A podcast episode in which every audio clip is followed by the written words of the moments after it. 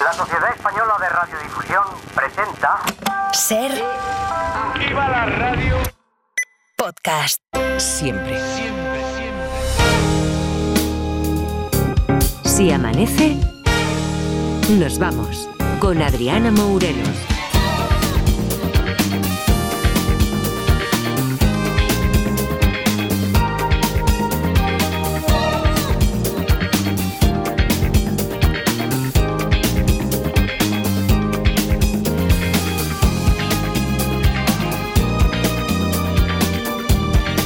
Son cuatro los minutos que pasan de las 5 de la madrugada a las 4 y 4 si estáis en Canarias ahora mismo. Segunda hora de este Se Amanece, nos vamos.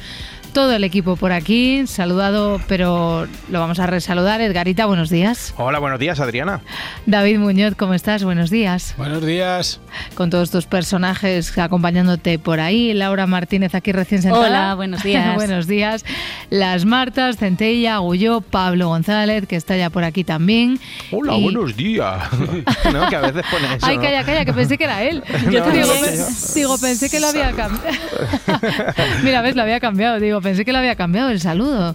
Yo qué sé, un día cógete el micro inalámbrico ese del carrusel y saluda de verdad, ¿no? Eso. Porque ya que estamos, ¿no? Que la, ge- la gente quiere saber cómo habla. Claro, por eso, por eso. Es que si Pero no... de verdad, no. Hola, buenos, Buenos días. hola. Aunque el halo de misterio ese que tienen siempre los técnicos de sonido con su voz, tiene algo también de... No sé, sí. ¿no? Hay que mantener Bueno, ahí un poco... A ver, nos estaba viniendo arriba, es un misterio tampoco. Bueno, o sea, yo me acuerdo de los tiempos del, del maestro Ripoll. Hombre, que sí, y yo que mucha también. gente que quería saber cómo hablaba. ¿Y. ¿Y sabes quién sabía muy bien cómo hablaba el maestro Ripoll? Por... Adriana. Sí, porque es que yo muchísimas madrugadas hablaba con él por teléfono porque nosotros estábamos acabando el hablar por hablar y empezabais vosotros y yo estaba ahí en la producción cogiendo llamadas y entonces Ripoll llamaba para probar Barcelona y yo charlaba un ratito siempre con él porque, porque a mí como Mientras casi no me gusta hablar Mientras se apretaba un bocadillo, Un bocadillo con una de chorizo. de chocolate. Sí, de chorizo y chocolate. y como a él no le gustaba mucho hablar y a mí tampoco, pues teníamos ahí como nuestras charletas de madrugada, así que su voz sí que la conocía yo bien. Y la foto que, que subimos el otro día, que salía yo con Roberto, el que me trajo a la radio fue. Maestro Ripoll. Anda, ¿en serio? día. Eso no lo que, sabía. Sí, y después de esta anécdota que no Sí, emociona sí. a nadie, por favor, saludo. continuemos con Un el saludo, programa. exacto. Un saludo para Miguel. Venga, queremos. exacto, te queremos. Bueno, venga, pues eh, ya, ya que hemos contado muchísimas anécdotas en el programa de hoy, ¿qué os parece si seguimos un poco como lo que es la estructura del Se Amanece Nos Vamos, ¿vale? Y nos vamos ahora al primer grabófono, que empieza ya con, con los últimos coletazos del Día del Amor. Sí, sí, es que, es que es un día precioso, ¿eh? O sea, ves, ves esas fotos de parejas acarameladas en Instagram y es, es muy bonito que Sí. piensas, pero si ese cabronazo me lanza fueguitos en todas las fotos que pongo, ¿sabes? Pero, pero está bien, está bien celebrar el Día del Amor, es bonito. Empiezo con una de esas historias que, que a ti te encantan, no Adriana. me hagas eso. Sí, sí, No. sí, Adriana. Sé que te pirran las peticiones de mano en lugares públicos. Hombre, ya lo sabéis todos, es de mis cosas favoritas. O sea, si me conoces, adelante con ello. Lo sabe todo el mundo. En este caso, el novio era un pasajero y la novia azafata del avión. Estimados pasajeros, no les habla el comandante ni ningún miembro de la tripulación. Un hombre enamorado Ah, de una muchacha que está trabajando con ustedes hoy en el vuelo. Mm. Ay, bueno, es mejor que se escuche mal, ¿eh? Porque les Sí. habla un hombre enamorado de una muchacha Una que está ahí, ¿eh? Sí. Da Lo- más miedo en realidad que una psicofonía. Bueno, más que miedo, lo vas escuchando y te va dando grimilla. A ver, a mí es que ¿no? lo que lo que más me duele de todo esto es que, por favor, ¿por qué hacéis partícipes a los demás? ya, pues, pues espera, ¿qué creéis que pasó a continuación? Sí, otra vez. Y hoy aquí, delante de todos ustedes, voy a hacer una pregunta muy importante. Es, Alba, ¿quieres casarte conmigo? No, hombre, no, pues claro que no.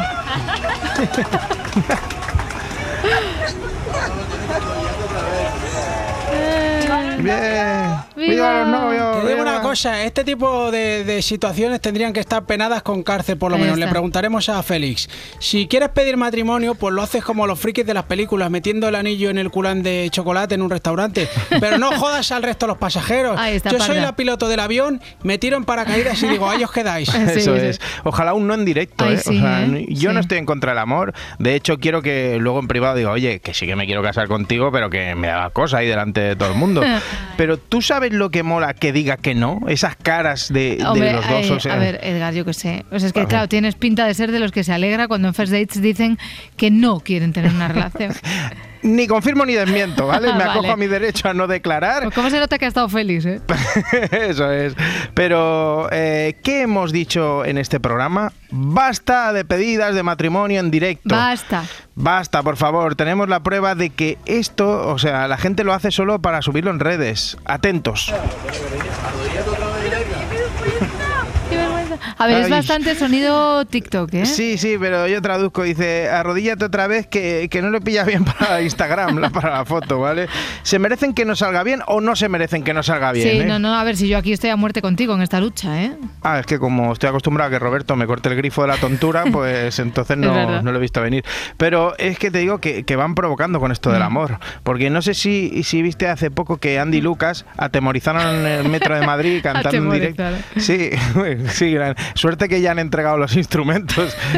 Pero bueno, eh, parece que han creado escuela, la escuela del dolor en este caso. Hombre, eh, a ver, entonces entiendo que está la escuela del calor, ¿no? Y Sí. para ti también la del dolor. Eso es, eso es, es, es que esto es muy fuerte. Conchita, la cantante, la tenemos presente, sí, se puso a Sí. cantar en un tren, en este caso para darle una sorpresa a una pareja, pues que eran fanses. ¿Qué historia tenéis con esta canción que está sonando de fondo, el tralala de Conchita? Pues el día que la escuché, lo primero que me vino fue acordarme de Sofía, sin saber Oh. que era fan de Conchita. Anda. ¿Te declaraste? Y le mandé esta canción y le dije que estaba pensando en ella. Y la respuesta fue... Ah, ay, ay, qué bonito. que Yo también, No sé, también. el tema es que hay más gente en el tren, ¿eh? O sea, no sé, ¿eh? O sea, yo os veo decir qué bonito y tal, pero a mí esto es un poco matrimonio. Claro, y además dice, yo se lo envié sin saber que era fan de Conchita. Ya. Imagínate que la muchacha dice, no, no, si a mí lo que me gusta es Iron Maiden, ¿sabes? Pero, pero sí, yo a muerte con Conchita, además Mm. me consta que es una tía guay, pero eh, igual te has levantado a las 6 de la mañana para coger el ave, que tienes una reunión con un tiburón de las finanzas en Barcelona y de repente, pues que canta ahí, puede ser que me equivoque otra vez. Eso es, ¿vale? Pues es un tema raro. Eh, pero bueno, la pareja estaba feliz y Conchita también. Es muy bonito porque además ella ya ha cantado alguna canción. Hemos visto que aquí alguna parejita, alguna persona se le está saltando las lágrimas. Bueno, ¿Cómo te bueno. tomas tú eso? Pues es súper bonito, me encanta. Nunca había cantado en un tren, no creo que lo vuelva a hacer más. vale, vale. Por si acaso no le preguntes al que está llorando, porque ha dicho que había gente llorando, Sí. no le preguntes por qué llora, pero ves, ha aprendido. Sí, ¿eh? muy bien, ha dicho que ya no lo va a hacer más. Oye, se está poniendo de moda esto de cantar en los trenes, ¿eh? A mí, a mí el otro día me llamaron para cantar unas rancheras con mis mariachis en un talgo Barcelona-Coruña. Nueve horas de trayecto con mis grandes éxitos. Voz de la guitarra mía, Sigo siendo el rey, o El niño Jesús nació en Jalisco, que Ah. es una adaptación que he hecho de mi villancico. qué bien. Qué bien, nueve horas de rancheras, ¿eh? Eso- Nueve horas de ranchera. Bien, eso puede ser incluso peor que el bingo de Ryanair. puede ser, puede ser. Oye, no quiero parecer yo ahora el Grinch del amor, ¿eh? Que, Ah. que a mí No, no lo estabas pareciendo casi nada. ¿eh? San Valentín está guapísimo, ¿eh? O sea, Sí. y más para la gente que ayer tuvo mejunji y a lo mejor no tiene más hasta vacaciones, que, que puede pasar. Mucho amor ayer, mucho amor. Sí. En fin, menos mal que tenemos a Javier Ruiz para rebajar un poquito el suflé. Sí, va a ser un San Valentín amargo si uno lo piensa no con el corazón, sino con el órgano más sensible del cuerpo, que es el bolsillo. El Ese es mi Javier. ¿eh? Ese es bien. mi Javier. ¿Cómo lo digo? Va, va con la pausita, con la pausita Sí, sí, toma, sí. ahí lo tienes, el bolsillo. Más frío que la comunión del pingu, ¿eh? Eh, Corazón a menos 23, cuando todo el mundo está eh, ahí con el corazón a tope. Claro, empezó a reventarles las ideas a todos los oyentes. Claro, ¿ibais a bajar al súper por unos bombones? Pues no. Se ha disparado todo y la cajita de bombones Hoy. Ay, se ha convertido en regalo imposible. El precio del cacao ha subido un 82% en los mía. últimos 12 meses. Madre mía. Oh, ¿Cómo, ¿Cómo me alegro de no tener pareja en este momento? A ver, perdón, ¿eh? En este ni en ningún otro, ¿eh? No, También es verdad. Hubiera tenido que pedir un préstamo de estos para comprar los bombones, porque fíjate que quería tener un detalle con una compañera en mi trabajo que me pone ojitos, pero me lo he repensado. Sí, total, esto del amor está sobrevalorado. ¿Con quién voy a estar mejor que con mi madre? pues, tam- pues también es verdad. Oye, ¿y lo de los bombones? Por si quedaba alguna duda. Así que la caja de bombones es opción si uno tiene mayordomo. Isabel la conquistado realmente. Por favor, qué, grande. grande, qué grande. Ambrosio, el mayordomo, ¿os acordáis de los Sí, hombre? Ambrosio. Que no sé si estará jubilado ya, porque ya han pasado unos añicos del anuncio, pero es verdad que ahora curra menos, porque al principio se podían comer en invierno, los Fer- o sea, en verano los Ferrero Rocher y ahora en verano ya no los venden. Ya, pero Sí, que ¿no? estabas con lo de Javier Ruiz. Ah, sí, pero sí, Javier Ruiz dio una idea para regalar. Y, y lo más realista es la ropa y el calzado. Probablemente acabamos con calcetines y corbata porque la ropa de hombre solo ha subido un 1,7% este Bueno. año y la de mujer solo un 1,4%. Bien. Este año, este año San Valentín escuece.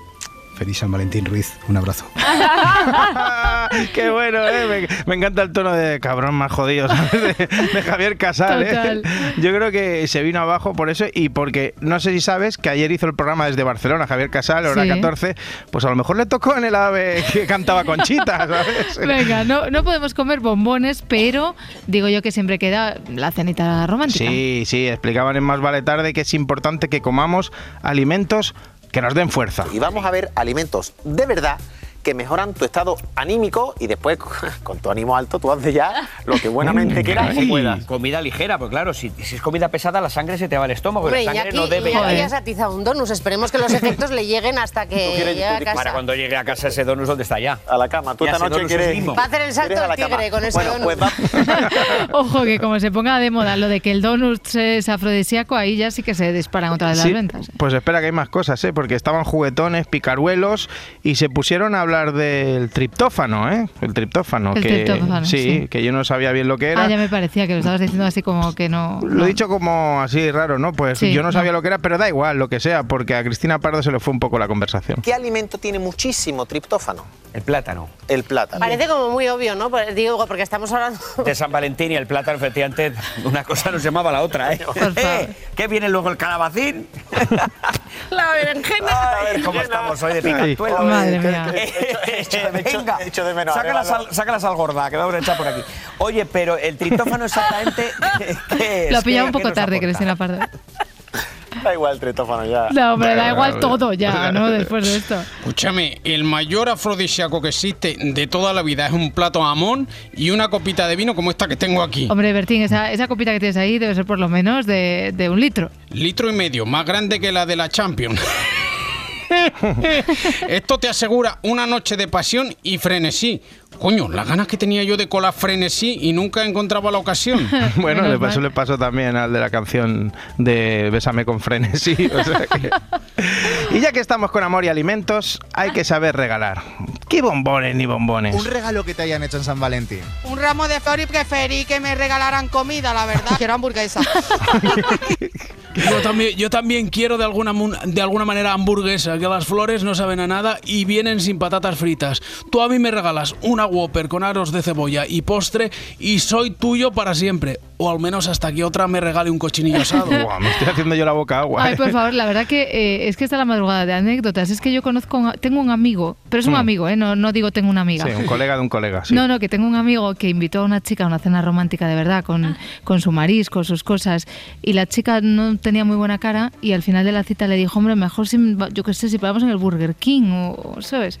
Algo así más. O sea, que lo del Whopper de, de la puerta era verdad. Al día siguiente fueron al Burger King y la noche fue mejor que la anterior. Hala, joder. ya está. pues ya está, ya lo, ya lo tengo. Y ahora puedes decir que el amigo era yo, ¿no? no, No. no, no, no era yo, no era yo. Pero voy ahora con, con la más jefa de ayer. Pues, este- es que esto es, esto es tremendo. Una señora, señora barra muchacha barra reina, a la que entrevistó por la calle Tais Villas, que preguntaba por el tema del amor verdadero. ¿Ha estado con alguien que estuviese usted locamente enamorada, esas cosas que pasan? Pues sí, pero es que ¿sabes lo que pasa? Que luego es que estaba casado en su país y ya dejó de ser el amor de mi vida. ¿Dónde se conocieron usted y el amor de su vida? Pues verá, él me perseguía por aquí, por Vallecas, me iba al colegio de mi hija y él con su J5, brrr, pues me cantaba, me pone, pone un beso de la flaca, yo daría lo que fue. Yo decía, pues, hombre, flaca soy, pues yo no, no engorda nunca. Muy bien. Pero era muy bonito aquello, sí. Sí, era muy bonito. Y entonces al final usted cayó. Vamos que si caí como una gilipollas, vamos, que me caí de boca, perdí los dientes y todo. Ay, por favor. Parda, esta, esta mujer nos ha recordado un poquito a ti. Nos ha jodido como que es mi prima, la Pichi. Bueno, que en realidad se llama María Escolástica, pero todos la llamamos Pichi. Es una romántica empedernida, ¿eh? Su peli favorita es la de Mario Casas, Tres metros sobre el cielo. Por eso se pilló de su marido, que la perseguía con su J5 y la cortejaba con bonitas canciones de jarabe de palo. Era como la parda, pero a 1,5, ¿sabes? Sí, sí. reproduce más rápido. Bueno, nuestra parda del amor siguió soltando perlas y reconoció que el amor de su vida, más allá de, de esconderle el pequeño detalle de que tenía pareja en otro país, No, eso tampoco hacía Pues falta. era- No hace falta contarlo todo. Claro, pues, pues era un romántico empedernido. Eh, da, bueno, esto da para una roncón de esas que le flipan a Laura. ¿El amor de su vida era romántico? Pues sí, tenía sus cosillas, sí, la verdad es que sí. Tenía sus cosillas. ¿Cuál fue la mayor sorpresa que le dio? Yo que sé, ¿Porque estaba cosas- casado? ¿Te parece poco? Son que te mueres. Sorpresa buena, señora, por favor. Ah, la buena. O sea, Pues también fue una cosa buena, ¿eh? romántica. Sí, sí. ¿Usted le hizo en algún momento algún buen regalo? Pues claro que le he regalado cosas, ¿cómo no le voy a regalar cosas? ¿Qué le regaló? Pues mira, le regalé la alianza, le regalé, no sé, ahora no me acuerdo, pero le regalé muchas cosas. Si era mi marido, ¿cómo no le iba a regalar? Bueno, no sé, hay gente que no se hace regalos, ¿eh? Ah, ¿no? No. Pues vaya mierda, gente, ¿no? Ha habido, ha habido un momento. Por favor. Ha habido un momento que era la parda, pero luego también era Ramón de Piti. sí, se un poco conmigo. Ahí, ahí, yo, yo ya, ya no me acuerdo. ¿Qué le ha regalado Ramón? Yo, yo- yo- yo- yo ya, ya no me acuerdo. ya no me acuerdo. Yo quiero conocer a esta señora, Sí. por favor. Si alguien, si alguien la conoce, eh, parece ser que ha dicho que era de Vallecas. Eh, si alguien de ahí nos está escuchando y sabe quién es, pues queremos que nos cuente su historia amoros- amorosa en el Si Amanece. O da igual, que venga para lo que quiera, que nos cuente lo que quiera. Además, sabemos que nos escuchan muchos vigilantes de seguridad y ella es del gremio. ¿Y usted a qué se dedicaba? ¿O qué se dedica? Pues yo me dedicaba, yo era pues, vigilante de seguridad. Yo es que he vigilado mucho toda mi vida. Pues mira, lo que- lo único que tenía que vigilar no lo vigilé. Joder, que veo lo mío también. Es que nuestra familia tiene una larga tradición en el gremio de la vigilancia, ¿eh? Mi prima Pichi era vigilante de seguridad y yo vigilante de bañistas en las piscinas. Tuvimos el mismo éxito, la verdad. Ay, por favor. Les habla el hombre del tiempo con nuevas informaciones. Tendremos chubasco y viento en varias de las regiones.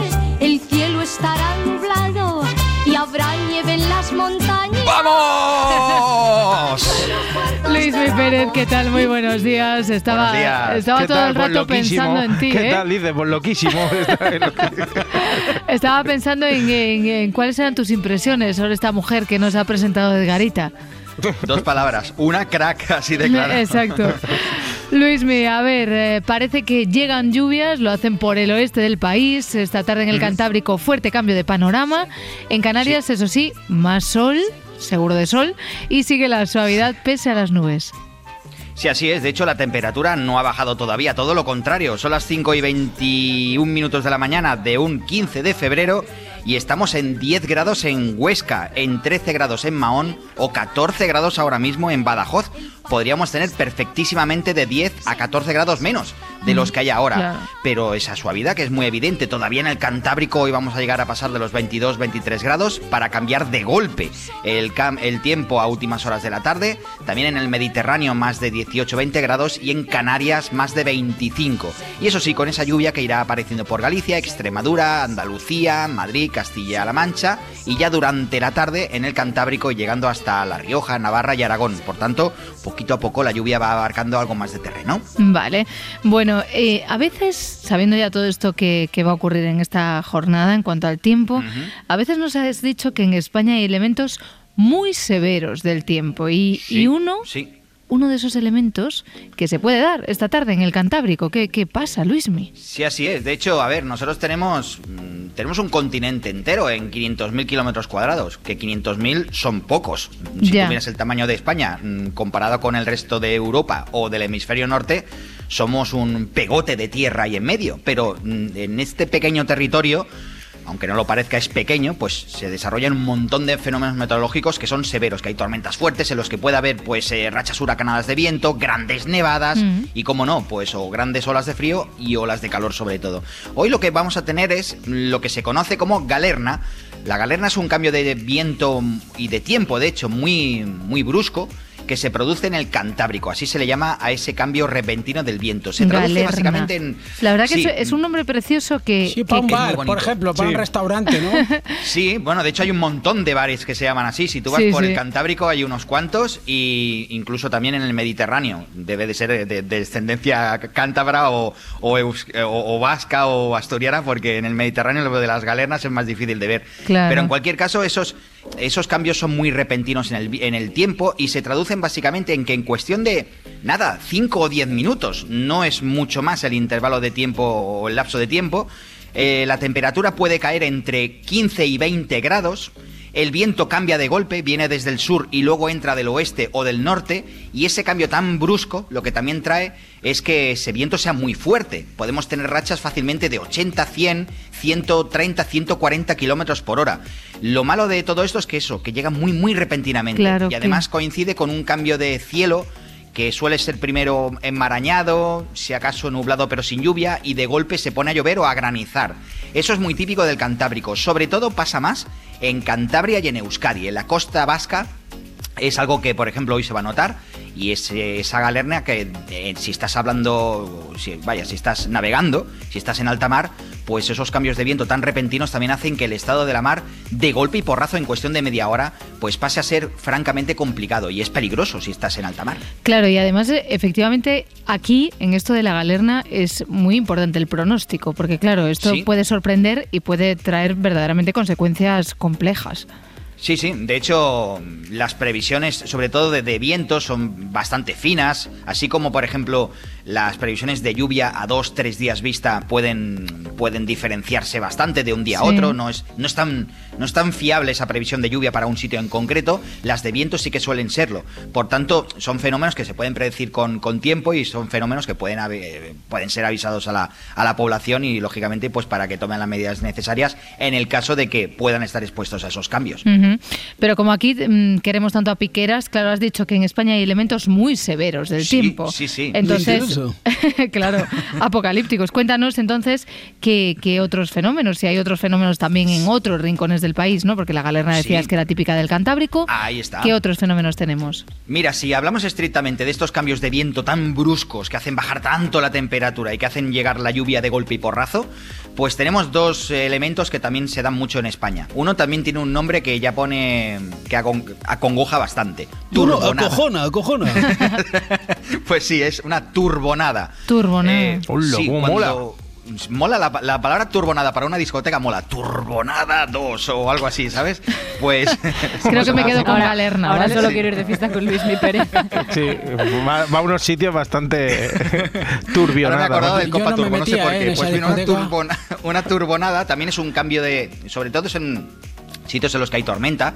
Es una tormenta muy repentina. Es una tormenta que en cuestión también de 10-15 minutos hace bajar drásticamente la temperatura, hace que el viento sea muy fuerte y sobre todo trae granizo. Granizo que puede ser bastante grande, que puede ser incluso pues de 5, 7, 8 centímetros de diámetro. Estamos hablando Ala, de algo ala, ala, muy eso es muy grande. Sí, sí, sí, eso es. Las típicas imágenes que vemos de Texas o de, yo que sé, o, o de, del sudeste asiático, que hay esas granizadas tan grandes con esos vendavales, incluso con tornados, pues se pueden dar en las turbonadas. Y se dan en España, se han dado siempre y se seguirán dando, que conste en acta. Y luego otra cosa que también sucede muy repentinamente, sobre todo a partir de ahora, a partir de marzo, abril, son los frentes en racha. ¿Eso Frentes es? en racha. Pues Sí, hombre, pues que les va bien, Como ¿no? los delanteros, centros, ¿no? que están en racha, claro. Son carrileros de las tormentas. Pues a ver, estamos hablando de que la tormenta descarga tanta agua y tanto aire que es un, como un, mm, un peso que se alivia de esa nube. Es como, un, como una onda expansiva que cae desde la nube. Esa onda expansiva de peso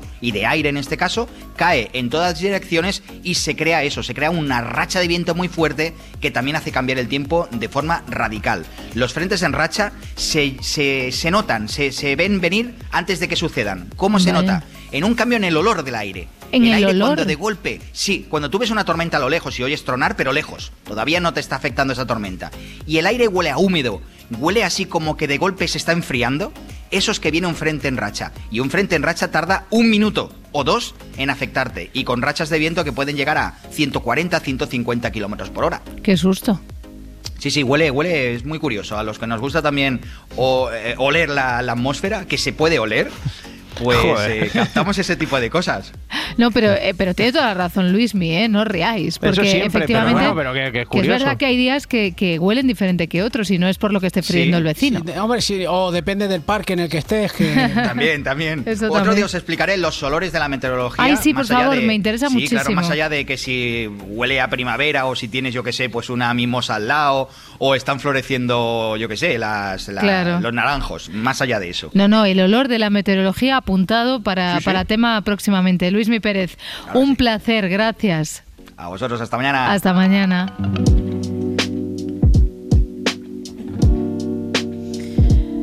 Bueno, Dos días llevamos ya hablando de la pasión, ya sea la pasión por la radio, la pasión por las comedias románticas, así que hoy nos vamos a Berlín y nos vamos con otra carta de amor muy especial, Laura Martínez. Así es, hoy arranca la Berlinale, es uno de los festivales más prestigiosos del mundo, donde el cine español ha tenido siempre un gran reconocimiento. Mario, Mario Camus, Carlos Saura o más recientemente Carla Simón son algunos de los directores que se han llevado el máximo galardón a sus casas. Pero en esta edición, por desgracia, no hay presencia española. No, pero sí, esto tiene un poquito de trampa. En el año 81 el maestro Carlos Saura se llevó el Oso de Oro por Deprisa, Deprisa, una de sus grandes obras. Ángela, ¿tú no sabes cómo me colocaron a mí la primera vez? Pues te puedes morir. Llega este, me dice, ¿tú sabes conducir? Digo yo, yo Fittipaldi. Con que nos metíamos en un parking, ¿no? Había un cochazo americano, uf, demasiado. Yo cojo, me meto, arranco, meto la primera, mira, a eso se puso a andar, chaval. Nos metimos una hostia contra las farolas, chaval. Y ahora, más de 40 años después, esta película vuelve a pasar por el festival. Gracias a una inédita restauración en 4K que convertirá a la cinta de Saura en la primera en pasar por la sección Berlinale Classics, un espacio muy prestigioso de este certamen donde se proyectan obras maestras restauradas. Y efectivamente, estamos ante una obra maestra del cine kinky. Yo quiero dejar claro una cosa. Contra ella no tengo nada, pero que una mujer para un trabajo de estos es una complicación, Pablo. Complicación ninguna. En todo caso, si hay algún problema, yo soy el primero en decirlo. Tiene su ventaja, Seba. Serán ventajas para ti. Venga, déjate de tonterías, ¿di sí o no? Eh, un momento. ¿Puedo decir algo? Yo creo que Ángela puede ser tan útil como cualquiera de nosotros. Yo la he visto y creo que funciona. Este me paga. Pues me he enamorado y te quiero, te quiero. Por si alguien tenía alguna duda, hoy vamos a hablar de cine kinky. Pero esto también podría considerarse una colaboración con Enrique Cerezo porque ya os voy advirtiendo que todo lo que vamos a mencionar hoy está en Flixolé. Eso es, es un featuring de estos que se Eso llama. es. Así me gusta, Laurita Martínez, que últimamente parece que hay que suplicarte cables de cine español, coño. Pues venga, Cerezo, hoy vamos con todo, pero no nos gusta ir de flipados, para nada nosotros, ¿eh? No. Así que vamos a hacer un pequeño decálogo de lo que caracteriza al cine kinky. En primer lugar, es un movimiento cinematográfico que arranca en nuestro país a finales de los 70 y se populariza a lo largo de los 80 gracias a directores como José Antonio de la Loma o Eloy de la Iglesia. El primero de ellos, de la Loma, dirigió una de las más conocidas, Joel Vaquilla. Soy Juan José Moreno Cuenca, aunque todos me llaman vaca o vaquilla. Ya lo ven, nací aquí a este otro lado de la sociedad y nunca pude o nunca supe pasar al otro. Ahora me he propuesto hacerlo y sé que no será fácil. Mi mayor enemigo ha sido siempre esa fama que me fue envolviendo desde niño hasta atarme de pies y manos. Hoy me piden que cuente mi vida. De acuerdo, puede ser una oportunidad. Para mí, pues quizás acabe por conocerme. Para ustedes, tal vez empiecen a comprender quién diablos es ese sujeto del que tanto hablan sin saber por qué. Ese sujeto del que tanto hablan sin saber por qué es Juan José Moreno Cuenca. Y para la película, los chichos hicieron esta estupenda canción. Por amor un día libre, libre como el viento, libre como las estrellas, libre como el pensamiento.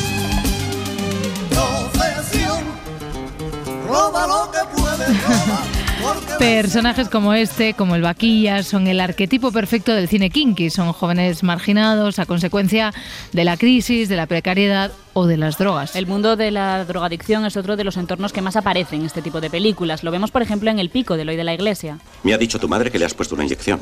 Sí, es que tenía mucho dolor. Pero le habrás puesto solo una, ¿no? Claro. Es que es muy raro, faltan cinco ampollas. ¿Qué te pasa en el brazo? Muchos de estos protagonistas viven en barrios por aquel entonces marginales como Carabanchel o Vallecas y delinquen con el objetivo de conseguir una vida mejor o de solventar ciertas situaciones familiares. Los robos o atracos son algunas de las escenas que más se repiten. ¡Quieto, vamos para adentro! ¿Pero qué es esto? ¿Qué, qué es esto? ¡Venga! ¡Vamos arriba, contra la pared! ¡No mires tanto! ¡Que no mires tanto! ¡Coge el arma, que está ahí en el cajón! Toma. Tú, cachale, pues si tiene algo encima. Y también, por supuesto, persecuciones policiales.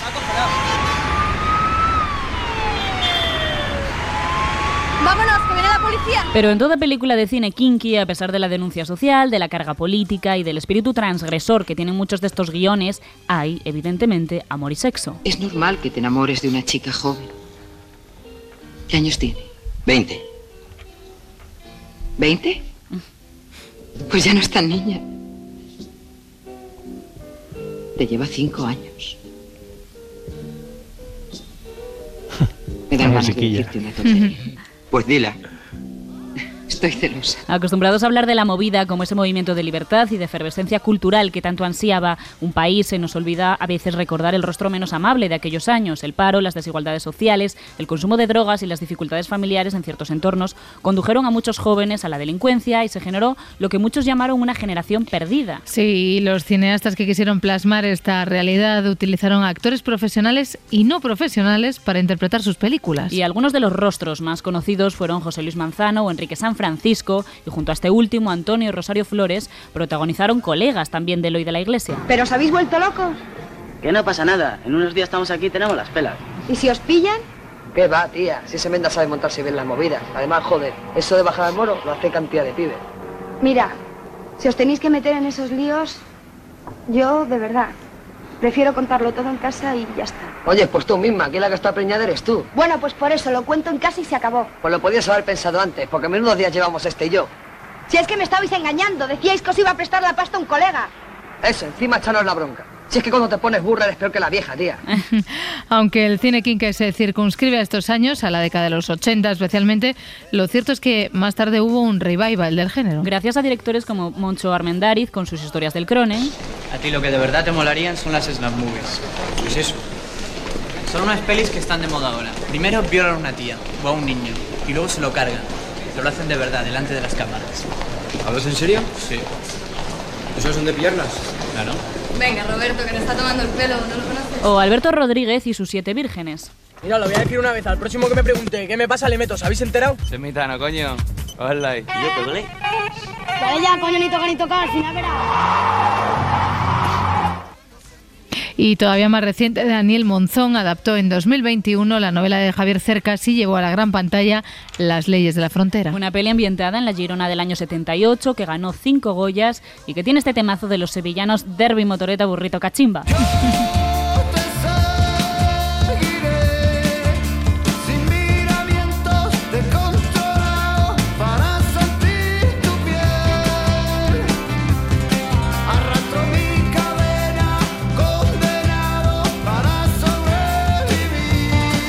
Bueno, y como ya decías antes, Laura, el inventario de hoy está muy fácil. Espérate, Adriana, déjame decirlo a mí, que me hace ilusión. Todas las películas están en Flix. Ah, ¡Hala! qué contento se ha puesto él, qué contento. Si amanece, nos vamos. Con Adriana Mourelos. Y con Marta Centella abrimos hasta ahora el kiosco de prensa para repasar las portadas del día. Leemos en El País, España reclama que Bruselas adopte medidas contra Israel. España e Irlanda son los países que han propuesto a Bruselas que se adopte medidas más contundentes contra Israel por las violaciones continuadas de los derechos de los palestinos. España e Irlanda piden a Bruselas que investigue si Israel vulnera los derechos humanos en Gaza. Es de la vanguardia el presidente del gobierno español y el primer ministro irlandés han enviado una carta a la presidenta de la Comisión Europea, Ursula von der Leyen, para pedir la revisión del convenio de asociación de la Unión Europea con Israel por las posibles vulneraciones del derecho internacional, cuenta este medio. Y en el diario.es, Netanyahu se queda solo tras su amenaza sobre Rafah, el último refugio de los gazatíes. El anuncio del primer ministro israelí de intensificar su ofensiva en Rafah desató los temores de la comunidad internacional y han sido varios los países, incluido Estados Unidos, su principal aliado, los que han pedido que no siga adelante con su plan de atacar esta zona en la que viven hacinados 1,4 millones de palestinos, leemos en este medio digital. No me veo de presidente teniendo que pactar. Son las declaraciones de Alfonso Rueda que lleva el país en portada. En la recta final de la campaña electoral gallega, el líder de los populares señala que espera lograr la mayoría absoluta y que Galicia se juega la radicalización y un barullo parecido al que estamos viviendo en Cataluña. Y en el mundo, el Partido Popular se lanza a quitar a Pontón la careta en 48 horas. Recoge este medio que los populares quieren poner el foco en la radicalidad de la candidata del BNG en Galicia y hacen un llamamiento a los votantes moderados. El rey pide en Cataluña respeto a las resoluciones judiciales.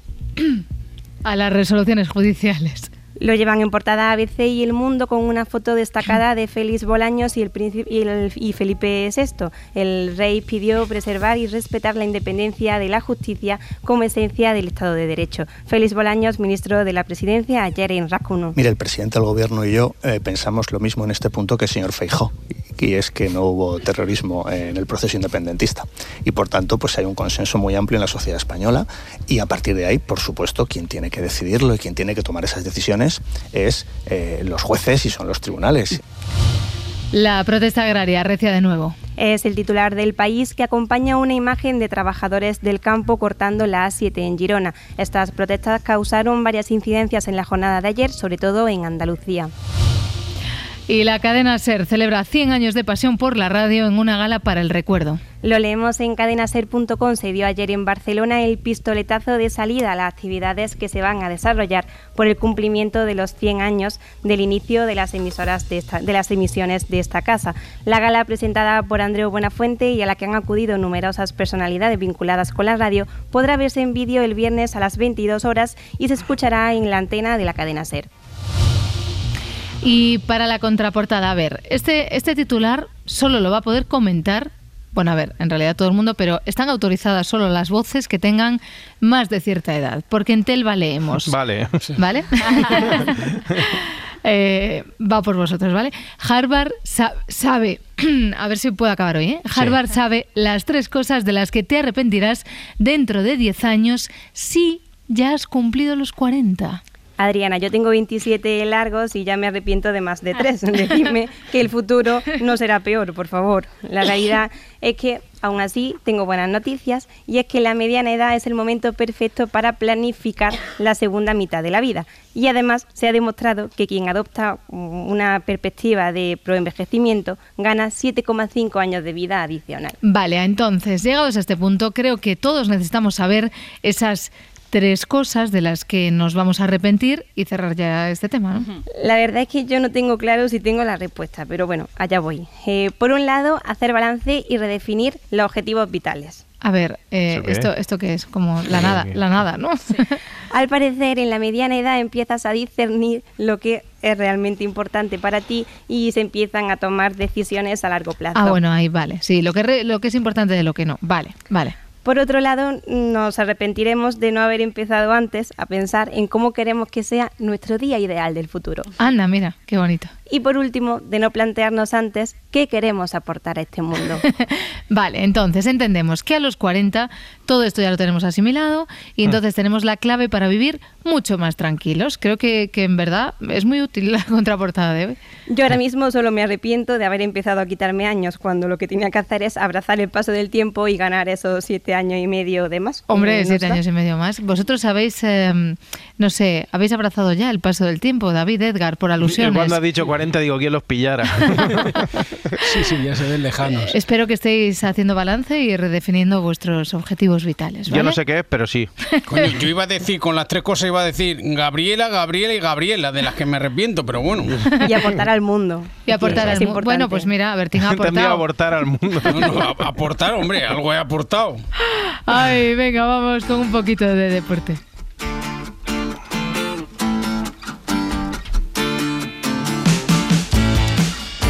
Y repasamos hoy las portadas de la actualidad deportiva con Marta Agulló, Andrigi Lunín, protagonista en el diario As, Intocable. Ha habido un volantazo en la carrera de Lunin. El Madrid está encantado con su rendimiento y no descarta ampliar su contrato, que acaba en 2025. El meta, que el martes hizo su mejor partido con el equipo blanco, expresa su deseo de querer seguir. Vale. Ah, bueno, yo siempre confié en Lunin, eh, nunca tuve dudas de su potencial. ¿Qué mierda vas a confiar en Lunin, Carleto? si me hiciste fichar a Kepa cuando se lesionó Courtois.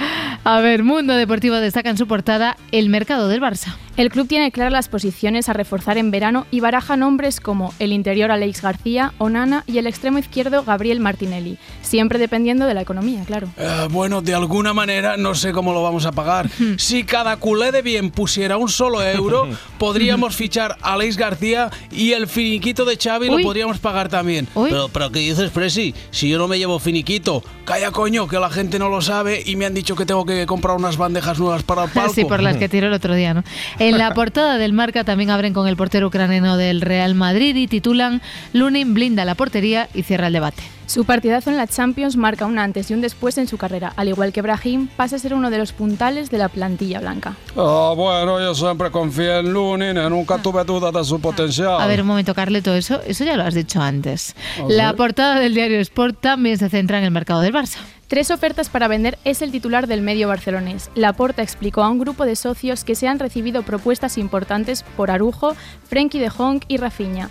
El club necesita vender, pero preferiría retener al uruguayo. Sus agentes llegaron a Barcelona para negociar una renovación. Y ayer en Champions la Real Sociedad perdió por dos goles a cero contra el PSG. Mbappé lidera el triunfo del PSG sobre la Real. Solo aguanta un poco tiempo con un gol y una gran actuación. Junto con Barcola pone muy cuesta arriba la eliminatoria y arruinan el esfuerzo de la Real. Esto ha dicho Imanol Aguacil, entrenador de la Real, sobre el partido. Les hemos regalado la- ese primer gol. Creo que son cosas que no nos pueden pasar. Es un partido de Champions contra el PSG, eh, una eliminatoria tan importante, defender un córner con uno menos eh, y ahí nos hemos ido del partido. Y gracias porque solo eh, hemos encajado dos y, ahí sí que lo podíamos haber pagado mucho más caro. Una pena por, sobre todo por, lo- por el primer tiempo realizado y también hasta ese primer gol encajado. El centrocampista de la Real, Cubo, se ha declarado culpable del gol de Mbappé. Pues de hecho es mi culpa, ¿no? Cuando veo que hay segunda jugada, pues intento salir porque veo en primer instante que la gana Igor, pero le rebota en la espalda de no sé quién y en ese momento, pues Mbappé, como es rápido, ya me ha ganado dos metros, ¿no? Y uf, personalmente me siento muy, muy culpable, ¿no? De este gol. Eh, se, me, se me va, se me va. Un fallo mental mío y lo intento corregir, pero bueno. En estos partidos, pues estas pequeñas cosas pues te cambian la vida, ¿no? Otros, como Miquel Merino, se muestran optimistas frente a la derrota de ayer. Somos optimistas, al final esto del fútbol es muy caprichoso, dos goles no es nada y en, en casa con nuestra afición apretando como lo hemos hecho en los últimos partidos en Champions, creo que tenemos opciones, Eh, todo pasa por estar finos, por meter goles, que, que es lo que no hemos hecho últimamente, pero sabemos que con nuestra afición tenemos opciones. Ay, mira, a mí me agobia un poco cuando lo- le preguntan a los futbolistas así nada más acabar el partido que están respirando, que, se- que se Sí. va a morir. O sea, deja, deja que descanse un poco el chiquillo. Bueno, venga, también en la jornada de ayer de Champions, Lazio 1, Bayern de Múnich 0. El partido se lo llevó la Lazio gracias al gol de Ciro en el penalti. El Bayern de Múnich ni siquiera fue capaz de tirar puerta en un partido en el que tuvo solo más o menos 15 minutos buenos. Y en baloncesto arranca la Copa del Rey. Los primeros sorbos de la Copa serán hoy Real Madrid UCAM a las 6 y Gran Canaria Valencia a las 9. Ambos serán los encargados de abrir el torneo. Pues los deportes ya, ya vistos, entiendo que, que es el momento para el segundo grabófono y te toca, ¿no, Edgar? A ver, a ver cómo te mueves, ¿eh? Fuera de tu, de tu horario, que hasta ahora tú ya... Sí, sí, yo ya estoy en otras cosas, ¿eh? Yo ya estoy, estoy, estoy como raro, ¿eh? ¿Sabes? Me, me pilla con el cuerpo así como, como cambiado, como Feijó llamando a Puigdemont para negociar, pero sin querer negociar, ¿sabes? Es como, como cuando hace calor y es febrero. Bueno, a ver, así. en verdad eso es lo que está pasando, ¿eh? Sí, pero es por casualidad, ¿eh? no me vayas a salir con lo del cambio climático, que eso no existe, que lo dijo Miguel Bosé, me lo dijo a mí que lo veo cada día. Bueno, eh, no solo lo piensa él, el concejal del Ayuntamiento de Valencia, José Gosálvez, eh, ha negado la existencia del cambio climático durante unas jornadas científicas celebradas este miércoles en el marco... Eh. qué ganas tenía. Es que me, me gusta lo de en el marco, es que me flipa, siempre he querido decirlo. ¿eh? Vale, pues ya está, ¿estás contento? ¿Te sientes realizado? Espera, espera, que lo hago bien, ¿vale? Vale. Unas jornadas científicas celebradas en el marco de la capitalidad verde europea que la ciudad ostenta este 2024. El problema de un humedal como la albufera no es el cambio climático, alarmismo No, climático diría no yo, o religión climática. si Religión climática. Ese discurso de la burbuja climática no ha servido más que de señuelo ideológico y derroche de dinero público que podría estar mejor empleado en facilitar el desarrollo industrial no invasivo. Un discurso, el del cambio climático, del que ya se han descolgado un buen número de científicos y algunos de ellos premios Nobel. Anda, vale. Premio Nobel de la Paz. sí, sí, a este hombre me tiene ganado. Claro. No se pueden decir más verdades, menos tiempo. Me ha gustado especialmente lo de religión climática, Claro. porque es como una secta. Ya está bien de dorarles la píldora a los de la Agencia 2030 y a los meteorólogos. ¿Eh, Luis Mi Pérez? Eso es. Los negocionistas, ¿eh? Como decía ayer Madina. Sí, lo mejor ha dicho que algunos han sido premio Nobel, pero no ha dicho si eran del deporte o de qué era. Algunos de los asistentes, además, abandonaron la sala durante el discurso porque Ah. esto lo dijo delante de un montón de científicos. ¿eh? Claro. Esto, esto es como si me, si me pongo yo a explicarle a la Dolo cómo se hace una tortilla de patata. Uy, no, no, Pues- no. es- pues ahí, bueno, ahí bueno. sí que estás... No, no. Estoy fuera. Voy con más movida política. Oye, si- Oye, si la lío me lo dices, ¿eh? que ya sabes que yo Vale. de materia gris ando fastidiado y eso, eso tiene un cupo. Os recuerdo todos los nombres de Bola de Dragón y los jugadores del Sevilla de la temporada 88-89 o almaceno cosas de política, Vale. pero las dos cosas no. Vale, ¿vale? venga, yo te, te voy corrigiendo sin problema. Venga. Vale, pues ayer hubo debate gallego, sí, sí, sí, estuvo el socialista Besteiro. Vamos a apostar efectivamente por unha Galicia, que é o que facemos os socialistas, por unha Galicia máis aberta, que pese máis, como decía antes, en España e en Europa tamén. Vale. No traducimos, ¿no? Se, no, se no, se entiende, vamos, que, que, que es el minuto de oro, o sea, que sí, que todo, que me votéis, ¿no? Eso es. También Ana Pontón, del BNG. Da igual o que votaran noutras ocasións. Hai moitas formas de sentirse galego, moitas formas de sentirse galega e todas son necesarias para un cambio. Esta, esta me ha gustado mucho cuando dice lo de da igual a lo que votaras antes, ¿eh? o sea, cambia si quieres, o sea, no pasa nada, A mí, te a mí queremos me igual. la musicalidad de la voz de esta muchacha, me Claro. gusta la musicalidad de la voz. Y, y hasta ahí mi análisis político de lo que ha dicho. No, y el que no estuvo fue Alfonso Rueda, del PP, que a pesar de que dijo esto cuando lo entrevistó Xavier Fortes. Yo luego creo que tiene que haber debates, creo que tenemos que estar en todos los debates. Eh, desde luego, debates sí, cuanto más mejor. Bueno, cuanto más mejor, sí. pero es que igual este no, pues no le pillaba bien. No, claro, igual estaba en Argentina, que, que es lo más, próximo, lo más próximo a Galicia. Hombre, eso la lo sabe todo el mundo. claro. Se lo sabe todo el mundo, no por los migrantes, no es por eso, Adriana, que ya sé que ibas por ahí, sino por mi ley. Lo dijo ayer Isabel Díaz Ayuso, que es del PP y de Madrid. Muy bien, Edgarita, muy bien. que en esta recta final eh, se pueda dividir el voto. Pienso que el cambio en Argentina, el glorioso cambio en Argentina, que hemos defendido desde Madrid, eh, para que haya sido posible, eh, se ha tenido que concentrar el voto, en el caso de Argentina, en torno a mi ley, que es en realidad lo que nos jugamos nosotros en Galicia con el Partido Popular. Espera, espera un momento, un momento que me explota la cabeza ¿Qué, que te, pa- esto qué no- te pasa ahora? Pues que, que me suena que hace dos días Milei pidió el voto del emigrante gallego en Argentina y no fue para el PP, fue para Vox y además lo hizo a través de las redes sociales. no- mira, ¿ves cómo sí que controlas? ¿Ves? Oye, ¿ves? O- Está on Oye, fire, eh, ¿eh? sí, Sí, sí. ojo, estoy manejando ya de aquí, ya voy a las tertulias ya mismo, ¿eh? bueno, hay cómicos que van a las tertulias y hablan de esto y hablan de, de repente Igual tiene de- menos idea todavía. Sí, sí, Bueno, oye, que esto de las elecciones gallegas me está gustando. Es verdad que es como la serie Berlín, que no mola tanto como la casa de papel, pero, pero bueno, te vale para disfrutar un ratico. Sí. Y además eh, también se parece porque puede que alguno robe también. Eh, sal, no sé qué. sal de ahí. sal. Vale, vale, vale. La cosa se anima, ¿vale? En la campaña gallega también entró Pablo Iglesias, aunque es verdad que se oye más el mar de fondo que a él, porque eso es una buena metáfora, ¿eh? Gracias a ti, compañera, gracias a todos los militantes de Podemos con los que me he podido encontrar. Hola, hoy. vaya, hola. Están haciendo una campaña muy difícil. Muy difícil Sí, eh, era escucharte, Pablo Iglesias. Era, era una ola o era la M30 también detrás, ¿eh? Eh, profe, ¿puedo dejar ya lo de la política, por favor? Venga, va, pero lo has hecho muy bien, muy bien. Venga, ¿qué más tienes? Pues para desengrasar un poco un chiste de Arguiñano. Que le dice la mujer al marido un día de estos, de, pues, día de San Valentín o día del cumpleaños o lo que sea. Y dice, oye Paco, a ver cuándo me compras algo. Y dice, si no sabía ni que tenías tienda. bueno, mirad, tengo ya la verdura pochadita, o qué risa me da. Ay. Ay, sí. ¡Japa, Adriana! ¡Jo, qué risa me da! ¿Lo habéis pillado? Claro que lo hemos pillado, Carlos, sí, sí, sí. Ah, como no veo que os riáis. Bueno. Venga, vamos a probar con otro, pues. Dice, dice que el niño le pregunta a su padre, dice, mamá, mamá, ¿de dónde venimos? Y la madre contesta, hijo, venimos de Adán y Eva. Y el niño responde, pues en el colegio la profe dice que venimos del mono. Y la madre suelta, una cosa es la familia de tu padre y otra la mía. con alegría. Oye, pues a mí me ha gustado, ¿eh? Oye, y vaya cacho de gala de los 100 años de radio en España, ¿vale? Que por cierto, eh, empezó aquí, empezó aquí en Radio Barcelona, ¿vale? Estoy remarcando todo porque Sí. la radio en España empezó aquí en Radio Barcelona, Sí. que está chachi eso de que otras radios se lo apropien, pero que es de la SER, o sea, lo Eh, dejo ahí, ¿vale? Ya, Es- pero es- eh, ah, per- pues- Edgar, que, que es que suenas un pelín repelente. Bueno, yo lo digo por si Vale, acaso, vale. porque veo que algunos se apropian. Oye, vaya gala, ¿eh? F- Ríete tú de la de, de Palma con Amor, Murcia, qué hermosa eres. Verano Noche, que no la valoran mucho, pero No. Verano Noche, eso era tremendo como gala. Una alfombra roja guapísima, ¿eh? Todo en su lugar. Estuvo ahí la creme de la creme, como el gran José María García. Sobre todo la radio es historia.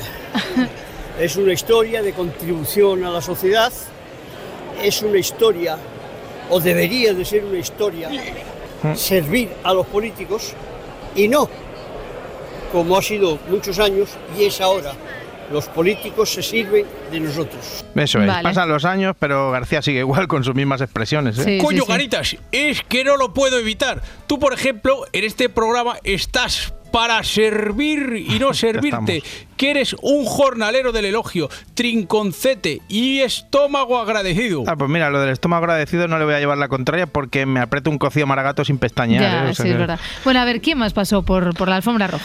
Andreu Buenafuente que nos habló de un virus maligno. que trabajamos en esto sabemos que es un virus maravilloso, el único eh, bueno que hay y que una vez se te mete ya está. Esta pasión Mm. por comunicar lo tuyo. Luego cuando vas avanzando y te dicen, oye, pues parece que interesa a los demás, dices, ¿cómo? Que lo que a mí me gusta interesa, entonces se cierra un círculo muy bonito que nos tiene enganchados aquí hace muchos años. Sí, ojo que lo admiro muchísimo, pero ha estado a punto de decir mi frase con la que dejo de hablar a alguien, ¿eh? O sea, Eh, que- lo del trabajo, ¿cómo era? Sí, sí, trabaja de lo que te gusta y no tendrás que Ay, volver a trabajar. sí, qué Ah. rabia. Eh, también estuvo una de las personas más importantes en la historia de estos 100 años, Ángeles Afuera. Hombre, pongámonos de pie y Sí. hagamos reverencia sin parar para hablar de Ángeles afuera, ¿vale? Sí, a lo mejor la gente no la tiene tan presente porque eh, no era tan habitual su voz en la radio, pero fue la persona que creó el departamento de documentación de la SER. ¿Qué estamos celebrando aquí? Que nuestra abuela Radio Barcelona cumple efectivamente 100 años. No solo nació en 1924, sino que a diferencia de otras, ha, ha estado con buena salud durante esos 100 años, bien cuidada y ha podido cumplirlos, con lo cual para mí es una felicidad. Eso es. Vale, eso bueno. ¿y con qué terminas? Que también estuvo el jefe en la gala. A ver qué dices, ¿eh? Eh, bueno, eh, es que me fastidia un poco que sea así tan formalín, o sea, tan bueno eso, porque, claro, seguro que se retiró pronto y yo estaría ahora mismo intentando liar a Boris y a Iñaki Gabilondo para tomar la última en un after de la calle Aragón, o sea, es... es- Ya, pero- ya, ya. Bueno, vamos a escucharlo. Celebrando los 100 años de radio. Hombre, pues recordando muchos momentos, la segunda vida del Se Amanece. Hombre, y la verdad que da un poco de vértigo pensar que de esos Mm. 100 años, casi la tercera parte, 30 años, se ha estado emitiendo Si Amanece Nos Vamos. Es un vértigo, sí. Es, un vértigo. es un vértigo, dice. Es un vértigo si tienes conocimiento. Yo, yo no había reparado que llevamos 30 años siendo importantes en la historia de la radiodifusión española. Bueno, a ver, tú llevas 10 meses en el equipo, ¿eh? eh, bueno, a lo mejor son los más importantes Sí, de lo esos que tú 30 digas, años. lo que tú- sí, sí, sí. Oye, ¿sabes quién es importante? ¿Qué digo importante? ¿El tenista más importante de la historia de España? Hombre, a ver, no creo que haya trampa en la pregunta, será Rafa Nadal. Eh, no, no hay trampa. Vale, Ayer vale. Fue, fue entrevistado por Ana Pastor y dejó todos los titulares que se pueden dar. Uno, de feminismo. Esto casi es una sensación personal. ¿Se te nota incómodo cuando se habla? Para nada. O sea, yo que soy Lo muy que no soy- feminista, te digo... Lo que no soy, te- pero lo que no soy es hipócrita. Otra cosa, Bien, otra, bien. otra cosa es eh, lo, lo que no me gusta ser al final es mm, ser hipócrita y decir las cosas que, Para quedar bien, sí. que me son fáciles decir y no pienso, Ana. Vale, Si Edgar, oye, si soy- va- vamos a, a ver también qué, qué pasó. Dijo algo de, Ara- de Arabia Saudí, ¿no? Sí, sí, sí. También habló sobre las críticas de irse a Arabia Saudí. como, como lleva Arabia Saudita un boom muy grande estos últimos años de deportistas, empresarios, científicos. eh, eh, al final eh, es un país que se ha abierto al mundo y es un país con un gran potencial, ¿de acuerdo? Con lo cual es lógico que, que el mundo se vaya para allí y las, y las sensaciones que se compra co- todo con dinero. Y ahora Rafa también se ha vendido al dinero. Y yo te digo, Pero entiendes que la gente lo piense, ¿no? Claro que sí. Claro. Y por eso no salí, como yo te dije, creo que hubo un error en el comunicado. Yo creo que debería yo haber salido a explicarlo de entrada, ¿sabes o no? Pero si hubiera salido dos días después a decir algo, parece que estoy aquí ahora reac- re- reaccionando a algo. No. Claro, eso. No, eso no, que no fue por el dinero. Opinión, opinión, Claro, no pero- por el dinero. No fue por el dinero. Oye, pero que creo que también le preguntaron algo del Real Madrid, ¿no? Eso es. Y me preguntas, ¿quieres ser presidente del Real Madrid? ¿Te haría ilusión? Te- Pues sí, claro que me haría ilusión. Pero no lo tienes como en tu plan de vida. No, no lo tengo en mi plan de vida. Si la vida me lleva a Menos mal que aquí en el Se Amanece hemos tenido acceso a la conversación que puede aclarar un poco el tema de si Nadal va a ser de verdad presidente del Real Madrid. Sí, dígame. Rafa, soy Florentino. Hombre, Flo, ¿qué pasa, tío? Te noto la voz un poco cambiada. Me molaba mucho cuando hacías el informal con Javier Capitán. ¿Qué dices? Que soy Florentino Pérez, no Florentino Fernández, el presidente del Real Madrid. Ah, hola, Presi. Perdón por la confusión. Oye, te llamo por tu última entrevista. ¿Tú sabes dónde te estás metiendo? A ver, que ya sé que me están cayendo palos por lo de Arabia, pero es un país que se está abriendo al mundo y entonces yo creo que... A mí eso me da igual. Digo lo de que quieres ser presidente del Real Madrid. Yo puedo ayudarte con eso. Apúntate unos consejos. ¿Tienes lápiz y papel por ahí? Bueno, tengo el iPad. No sé qué es eso, pero vale. En primer lugar, te mandaré un modelo tipo para las presentaciones de jugadores. Solo tienes que cambiar los nombres y las fechas, como en los contratos que se descargan de internet. Por ejemplo, hoy estamos aquí para dar la bienvenida a para papá papá. Querido Jude, papá papá papá, hoy has cumplido tu sueño de jugar en el mejor equipo del mundo, papá papá papá. Entendido. ¿Alguna cosa más? Sí, siempre tienes que tener algún currante en el centro del campo. En mi época de los Galácticos, echaba Makelele para meter a Beckham con calzador y fue nuestra perdición. Ay, qué tiempos aquellos. Si amanece, nos vamos.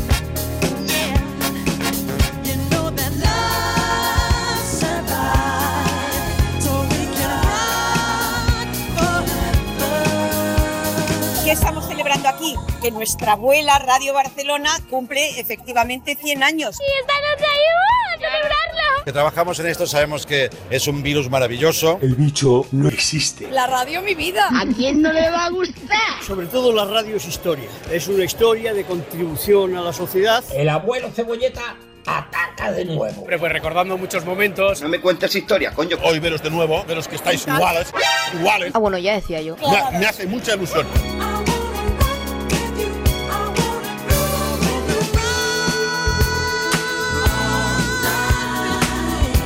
Es un día mm, feliz para los enamorados, ¿no? Me preguntaba, cerda mía, si no te apetecería que antes de ir a cenar te echase lo que es un buen polvo, cacho guarra. Juan, sin faltar, que se me va la mano y cenas calentito.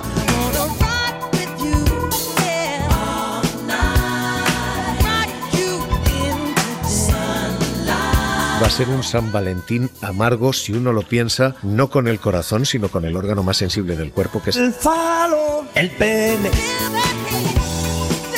Si amanece, nos vamos. Con Adriana Mourelos. El amor de su vida era romántico. Vamos a ver, Wokadana, ¿qué va a pensar la chica cuando vea la puta mierda de vídeo que le has dedicado? ¿Cuál fue la mayor sorpresa que le dio? Yo que sé, ¿Porque hacía estaba cosas- casado? ¿Te parece poco? Esa fue una sorpresón que te mueres. ¡Diablos, señorita! Cadena Ser. 100 años de radio. Para no perderte ningún episodio, síguenos en la aplicación o la web de la Ser, Podium Podcast o tu plataforma de audio favorita.